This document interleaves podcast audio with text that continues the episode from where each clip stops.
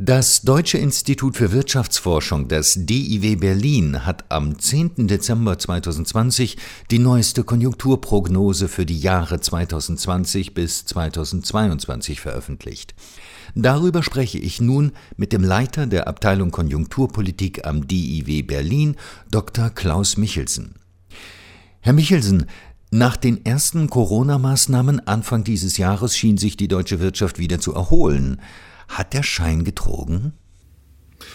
Wir haben nach dem harten Lockdown im Frühjahr jetzt im Sommer einen kräftigen Aufholprozess der deutschen Wirtschaft erlebt, der auch historisch ist. Also ein so starkes Wachstum im Quartalsvergleich haben wir bislang noch nicht gesehen.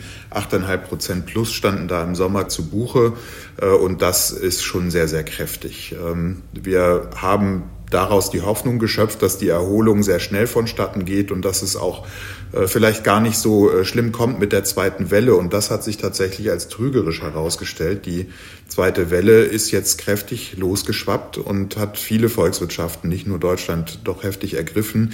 Die Infektionszahlen, das Infektionsgeschehen war sehr dynamisch und ist nach wie vor sehr dynamisch. Und dementsprechend kommt es jetzt wieder zu Einschränkungen. In Deutschland hat man sich hier auf einen relativ milden Lockdown geeinigt. Ähm, aber die Diskussionen um Verschärfung und Verlängerung dieser Maßnahmen sind im vollen Gange. Und das hat natürlich auch Auswirkungen auf die wirtschaftliche Aktivität und die Dynamik, die wir im Winterhalbjahr beobachten. Welche Bereiche der deutschen Wirtschaft sind am stärksten in Mitleidenschaft gezogen? Im Frühjahr war es eigentlich ein relativ breiter Einbruch. Da hat es sowohl die Industrie, aber auch die Dienstleistungen, auch all das, was im Gastgewerbe und im Handel stattgefunden hat, sehr hart getroffen. Äh, jetzt im Herbst ähm, hat man sich darauf konzentriert, die äh, ja, gastronomischen Einrichtungen zu schließen, Hotels zu schließen, um eben Kontakte zwischen äh, Menschen zu reduzieren. Das trifft die deutsche Industrie deutlich weniger stark. Auch dort gibt es Verlangsamungen, aber Stand jetzt können wir davon ausgehen, dass die Industrie ihren Erholungspfad fortsetzen wird und dass vor allen Dingen in den Dienstleistungsbereichen die Einschränkungen zu Buche schlagen. Wie ist die Perspektive, wenn die Zahl der Neuinfektionen im Winter erfolgreich eingedämmt werden kann? Die Perspektiven sind eigentlich sehr gut. Die Erholung ist kräftig und äh, wir sehen, dass die Grunddynamik äh, sehr, sehr stark ist. Also äh, man hat doch durchaus einen gewissen Optimismus, dass man sich in einer Art V-förmigen Erholung befindet und dass die Wirtschaftsleistung im nächsten Jahr dann kräftig ansteigen kann. Das ist äh, aber immer unter der Voraussetzung zu sehen, dass die Infektionszahlen in Schach gehalten werden können. Denn wenn die äh, Pandemie weiterhin grassiert, wenn weiterhin hohe Infektionszahlen zu beobachten sind, dann wird es eben auch dazu kommen müssen, dass man bestimmte Wirtschaftsbereiche schließt, möglicherweise dann auch wieder dazu übergeht, Schulen zu schließen. Äh, all das würde uns im Prinzip einen Fehlstart ins neue Jahr bescheren. Schaffen wir das, die Kontrolle über die ganze Geschichte zu behalten? Dann könnte die kräftige Erholung im Frühjahr weitergehen. Auch da spielt sicher die Finanzpolitik eine Rolle, denn zum Jahreswechsel gibt es hier erhebliche Impulse. Sie haben die Finanzpolitik angesprochen. Inwieweit ist denn der Finanzsektor und auch die Banken bedroht? Bislang sehen wir noch kein Überspringen der Krise auf äh, den Bankensektor. Das hängt auch damit zusammen, dass äh, die Unternehmen ja großzügig auch mit Krediten, mit Liquidität und auch Bürgschaften unterstützt werden, sodass die Insolvenzgefahr bislang äh, nicht besonders groß gewesen ist. Wir sehen das auch in den Insolvenzanmeldungen, die zwar ausgesetzt sind, aber wir sehen jetzt eben noch keine großen Zeichen dafür, dass uns eine, eine sehr, sehr große Insolvenzwelle bevorsteht. Kann das vermieden? Vermieden werden? Also werden die Unternehmen weiterhin am Markt bleiben? Können sie ihre äh, Schulden bedienen, dann wird auch der Bankensektor sehr gut durch diese Krise kommen. Äh, kommt es zu einer Insolvenzwelle, äh, das ist auch nicht ausgeschlossen, dann könnte das auch überschwappen auf den Finanzsektor. Das hätte dann auch erhebliche Konsequenzen für die Staatsfinanzen. Die Unsicherheit im Finanzsystem macht sich dann typischerweise auch darin bemerkbar, dass die Zinsen für zusätzliche Staatsschulden steigen. Viele Geschäfte mussten ja bereits schließen oder ihre, ihr Geschäft stark einschränken. Äh, welche Auswirkungen hatte das auf den privaten Konsum?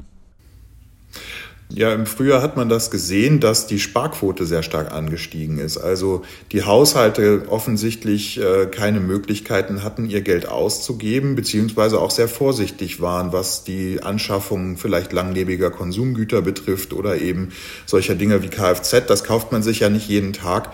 Und da hat man dann vielleicht das Geld lieber auf die hohe Kante gelegt äh, und der Lockdown hat da sein Übriges getan. Wenn man keinen Geschäftsabschluss machen kann, weil die Ladentüren geschlossen bleiben, dann äh, macht sich das natürlich in den Umsätzen bemerkbar. Das hat man gesehen. Dort, wo Geschäfte gemacht werden konnten, liefen sie sehr gut. Also der Onlinehandel beispielsweise hatte eigentlich ein sehr, sehr gutes Jahr. Der stationäre Einzelhandel äh, hingegen wurde sehr, sehr schwer gebeutelt durch die Krise. Und das ist ja dann auch Ausdruck in der Sparquote, die im Frühjahr auf über 20 Prozent gestiegen ist.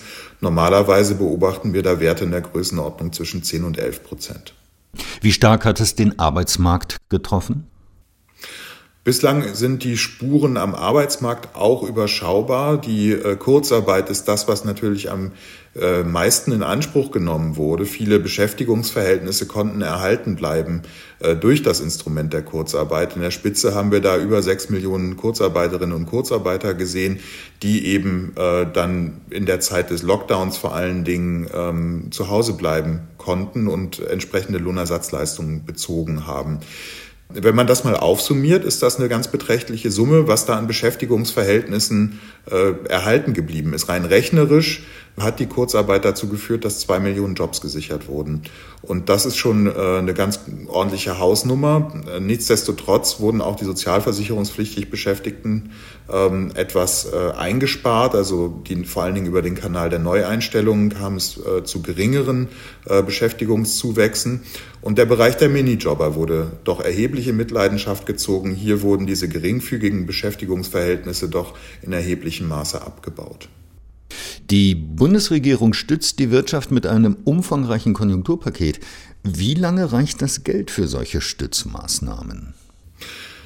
Ja, die Schuldenlast, die uns in den nächsten Jahren beschäftigen wird, ist aus äh, unserer Sicht durchaus überschaubar. Wir werden jetzt mit einer Staatsschuldenquote, also der Verschuldung relativ zum Bruttoinlandsprodukt von ungefähr 69 Prozent dieses Jahr abschließen. Das ist im internationalen Vergleich relativ gering. Es gibt dort Länder, die deutlich höhere Schuldenstandsquoten haben, auch schon vor der Krise. Und äh, ein wichtiger Indikator für die Frage, ob wir uns das alles leisten können, ist die Finanzierungsseite. Und nach wie vor sind äh, Geldanlegerinnen und Geldanleger bereit, äh, ihr Erspartes zu negativen Zinsen an den deutschen Staat zu verleihen. Das heißt, die Zuversicht, dass wir gut aus dieser Krise herausgehen und dass es eben keine bleibenden Schäden für die Staatsfinanzen gibt und die Schuldentragfähigkeit gegeben bleibt, ist relativ groß. Und das ähm, eröffnet auch weiterhin große Spielräume, diese finanziellen Unterstützungen zu geben. Und unterm Strich wird es äh, sehr wahrscheinlich günstiger sein, jetzt die Krise auch entschlossen mit finanzpolitischen Maßnahmen zu bekämpfen, als jetzt dagegen äh, anzusparen und eine Staatsschuldenkrise vermeiden zu wollen, denn die zeichnet sich aktuell überhaupt nicht ab, zumindest für die deutschen Staatsfinanzen.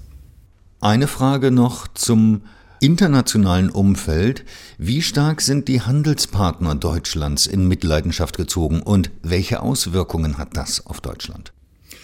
Ja, die Pandemie ist ein weltweites Phänomen. Dementsprechend äh, findet natürlich auch in vielen Abnehmerländern äh, auch weniger wirtschaftliche Aktivität statt. Die Investitionstätigkeit leidet und das sind unsere Exportschlager. Wenn man das mal ein bisschen differenziert nach den einzelnen Wirtschaftsräumen, dann zeichnet sich da ein relativ heterogenes Bild. Äh, die chinesische Wirtschaft ist sehr, sehr gut durch die Krise gekommen. Sie wächst wieder sehr kräftig und ist auch eine der wichtigsten Abnehmerregionen für die deutschen äh, Produkte. Auch in den USA war die Krise äh, jetzt nicht so heftig in den ökonomischen Kennziffern zu sehen, wie man das auch einmal erwartet hat. Äh, auch dort kommt ähm, erhebliche Nachfrage und das stützt das Auslandsgeschäft. Was uns gewisse Sorge bereitet, ist der Euroraum. Äh, hier ist es so, dass eben auch viele Länder mit dieser zweiten Welle sehr stark zu kämpfen hatten und entsprechend die äh, Nachfrage aus dem Euroraum schwach geblieben ist.